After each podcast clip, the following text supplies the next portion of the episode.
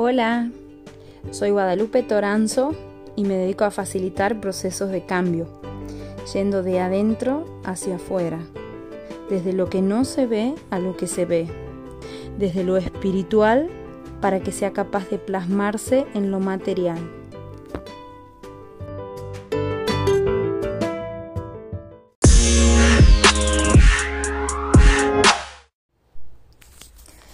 Hoy voy a contarte sobre la exigencia.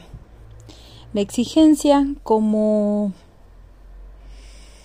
atributo de la personalidad que la vuelve muy pesada, muy angustiante y, muy ansiosa. Si yo tuviera que decirte cuál es mi ideal acerca de un modo de hacer las cosas, de llevar a cabo o de describir a mi compromiso en relación a, mis objetivos, sería el ideal dar el 100%. Dar el 100% para mí es el ideal, es la mejor forma de hacer algo, de comprometerme con un objetivo y de describir mi adhesión a ese compromiso. Sin embargo, este dar el 100% muchas veces se malinterpreta con exigirte con dejarlo todo, con em, sacrificar. Y aquí hay un... y con la perfección también.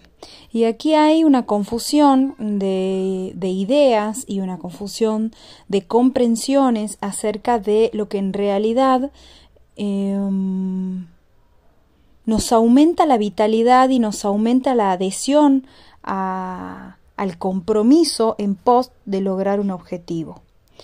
Las veces que has logrado un objetivo en base a la exigencia, en base a la perfección y en base al sacrificio, eh, si vos puedes recordar a lo largo de tu vida, en este momento te invito a que traigas al presente algún momento donde hayas eh, reconocido que, ese fue la, que esa fue la forma, creyendo que esa forma era la ideal, ¿no? Que eso era dar el 100%. Entonces ejecutamos las acciones y llevamos a cabo un proceso para lograr lo que queremos bajo esta premisa de dar el 100% y en realidad lo que estamos haciendo es exigirnos ser perfeccionistas o sacrificar. Eh, esto hace que sea pesado, hace que sea pesado el objetivo. ¿Por qué se hace pesado? Porque la exigencia y en este momento voy a usar como sinónimo también al sacrificio y como sinónimo también eh, a la perfección, lo que implica son muchas renuncias, implica hacerlo a como dé lugar, implica cueste lo que cueste, implica eh, sacrificar, como bien dice la palabra, sacrificar es un acto sagrado que forma parte de rituales eh, donde algo muere. ¿sí? Entonces nosotros cuando nos exigimos y cuando somos perfeccionistas, estamos matando otros aspectos de nosotros. Puede ser un aspecto interior o puede ser eh, que lo reconozcamos por el lado de las relaciones o puede ser que lo reconozcamos por el, lado, por el lado de otras áreas de nuestra vida que también son importantes. Vamos a un ejemplo. Eh, yo siempre trabajo mucho, muchísimo y me encanta traer ejemplos en relación a la conducta alimentaria. Entonces, si yo me exijo por hacer una dieta o por, por, seguir unas instrucciones, que en teoría son instrucciones eh, que al venir de un profesional son las más adecuadas para mí, entonces sigo la rutina del gimnasio y la rutina de dieta acomodé lugar y pongo toda mi fuerza de voluntad para cumplir por un par de meses, cuatro meses, seis meses, esas instrucciones. Si tenés mucha fuerza de voluntad, vas a poder observar que en ese proceso de cuatro, cinco, seis meses, un mes o el tiempo que te lleve, hiciste muchas renuncias. Pero no solo renuncias a lo que te hacía mal, también hiciste renuncias a lo que te hacía bien.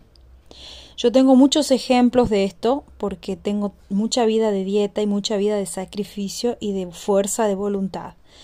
Una de las que más lamento es que cuando yo estaba en quinto año del colegio, eh, me habían elegido mis compañeras para eh, ser la, la, que dirigía el acto de fin de año.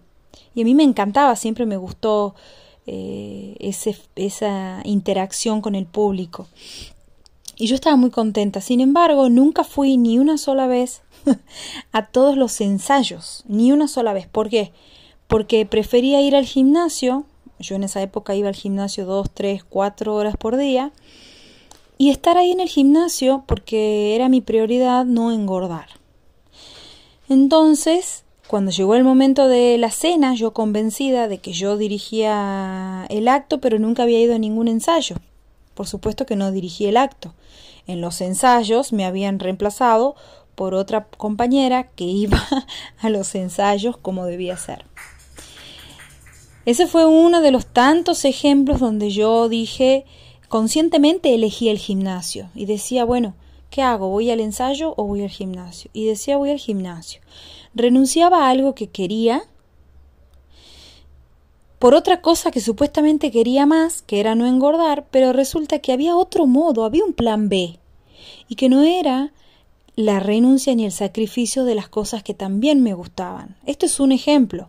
pueden haber mil en tu vida en relación a, por ejemplo, em, dejar todo por una carrera y corto relaciones. ¿Por qué? Porque no puedo equilibrarme o no sé equilibrarme para dar el 100% a mi carrera, pero también dar mi 100% a mis relaciones etcétera, etcétera, etcétera, a las otras áreas de mi vida que me importan. Y ustedes dirán, bueno, pero si hay un solo 100%. Y ahí, y ahí está una de las confusiones, el creer que si yo tengo tres áreas, voy a calificar esa, eh, mi, mi dar todo desde un solo porcentaje, desde una sola tabla de medida. No, no es así. Yo doy el 100% en mi estudio o en mi dieta, pero también puedo dar mi 100% como otra tabla de medición en mis relaciones y mi otro 100% que tiene que ver con mi maternidad, por ejemplo, y mi otro 100% que tiene que ver con ser eh, mujer, ¿no? Quizás sea esposa o quizás tenga que ver con, con mimarme, con darme valor, en fin, las áreas que a mí me importan, cada área que a mí me importa requiere de mí un compromiso de darlo todo y ese darlo todo no es la perfección ni el sacrificio ni nada que implique matar otras áreas de valor para nosotros. Entonces, ustedes ahora a esta altura deben decir, deben tener en su imagen muchos, eh, muchas veces donde sí, uno hace renuncias de cosas que importan por lograr otras que, que importan un poco más. Y eso está bueno si es a corto plazo. Si ese impulso que vos vas a tomar de eh, renunciar a lo que te importa por algo que te importa más es de un plazo corto y además está conversado con la otra persona o con el área que te importa. Por ejemplo, si vos estás en tu trabajo comprometida con rendir una materia, no estás al 100% en tu trabajo porque justamente tu energía está medida sobre un solo 100%, entonces vos decís, no, yo tengo un solo 100% y está enfocado en mi estudio y en rendir esta materia. Ok, vale cuando vos lo conversás y vos le decís a la otra persona, mire jefe, miren compañeros, miren mi marido o miren mis amigas, necesito este tiempo para enfocarme porque estoy sacrificándolo todo por esto. Entonces les digo a ustedes que eh, eh, no voy a estar disponible porque voy a estar disponible solo para esto. Eso ahí lo que estoy haciendo es legitimar. Por supuesto que a un jefe no se le puede decir así porque vos estás trabajando y te están pagando para, o sea, hay un intercambio económico para que vos des lo mejor de vos en tu trabajo. Sin embargo, sí tendría que haber una conversación donde blanquee o legitime cuál va a ser tu situación durante los próximos 15 días. Puedes no hacerlo, pero corres un riesgo. También puedes no hacerlo con tu pareja, pero también corres un riesgo. Puedes no hacerlo con tus amigas, pero también corres un riesgo. ¿Cuál es el riesgo? Que ese vínculo que vos tenés con esa persona se va quebrando. Porque quizás no te dice nada, pero empieza a notar que no estás presente, que no estás disponible, o que estás con un humor determinado o una energía determinada. Entonces, siempre lo mejor es legitimar con, con, los espacios que nos importa si es que yo decido sacrificar y eh, esforzarme, sacrificarme y poner todo de mí en una sola área. Pero repito, esto solo podría ser efectivo, entre comillas efectivo, si lo conversamos con el entorno y también es por un tiempo corto. Ahora, ¿qué pasa con la exigencia cuando el, el proceso lleva un tiempo más largo? Y ahí ya se pone más lapidario para mí misma porque no se puede sostener renuncia y sacrificios de cosas que nos importan por algo que supuestamente nos importa más por un largo periodo de tiempo. No se puede. Por eso es que las dietas fracasan, por eso es que las rutinas exigentes de gimnasia no duran. Entonces, ¿qué es lo más ecológico? ¿Cuál es el 100% entonces que vale y que me da más vitalidad y más adhesión al compromiso. Es la excelencia, que no es lo mismo que exigencia. Es el esfuerzo, que no es lo mismo que sacrificio. Entonces, yo puedo ser excelente y no perfecto. ¿Por qué? Porque la perfección lo que hace de nuevo lo repito, es anular y matar una parte de nosotros, porque somos humanos y cometemos errores. En cambio, la excelencia le da lugar al error y dice, ok, pero lo mismo, este error no me va a hacer desistir. Doy todo de mí, aprendo de este error y continúo. Eso es dar todo.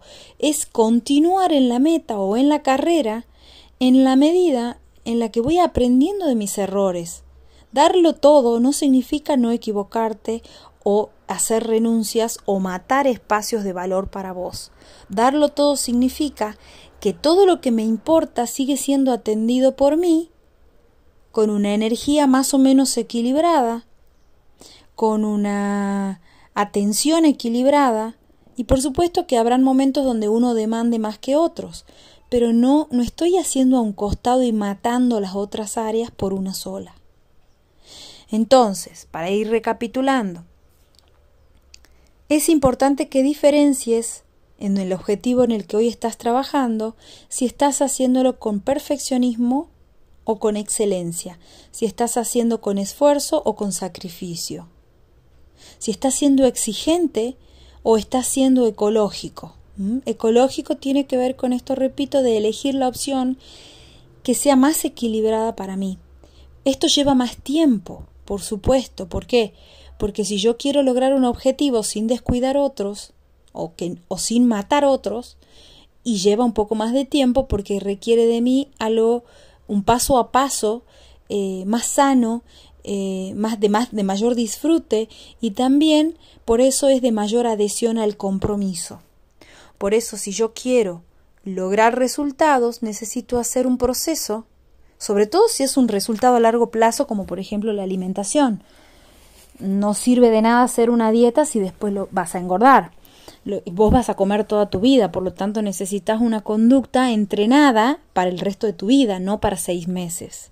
Entonces, si el objetivo, repito, es a largo plazo, es importante que lo hagas dando un 100% ecológico, armonioso, amoroso y que te va a permitir también disfrutar y por eso no importa el tiempo que dure porque se pierde de vista el final, porque en realidad cada paso es disfrutado. Entonces, la exigencia no tiene lugar. No tiene lugar porque el paradigma de la exigencia es un paradigma que anula y mata aspectos de nosotros que son vulnerables. No somos máquinas. No estamos programadas para no cometer errores. Estamos programados para cometer errores. Por lo tanto, la parte humana debe estar incluida en todo proceso de logro o de transformación o de cambio. Entonces, para ir cerrando, eh, hacete esta pregunta, observa, toma conciencia si tus objetivos están siendo exigentes o excelentes. Si estás dando tu 100% en todo o estás eh, dando un solo 100% a una sola cosa. Y también cómo te gustaría hacerlo, si te gustaría, te gustaría hacerlo ecológico, como te lo propongo yo, o te gustaría hacerlo exigente, con un tiempo y un plazo corto, legitimando eh, con tu entorno, cuál es tu situación para que no se rompan los lazos, vínculos eh, y después no te lleves sorpresas. Disfruta de este post, eh, toma nota, evalúate, hace consciente de tu paso a paso y estoy si necesitas alguna consulta o alguna pregunta para acompañarte.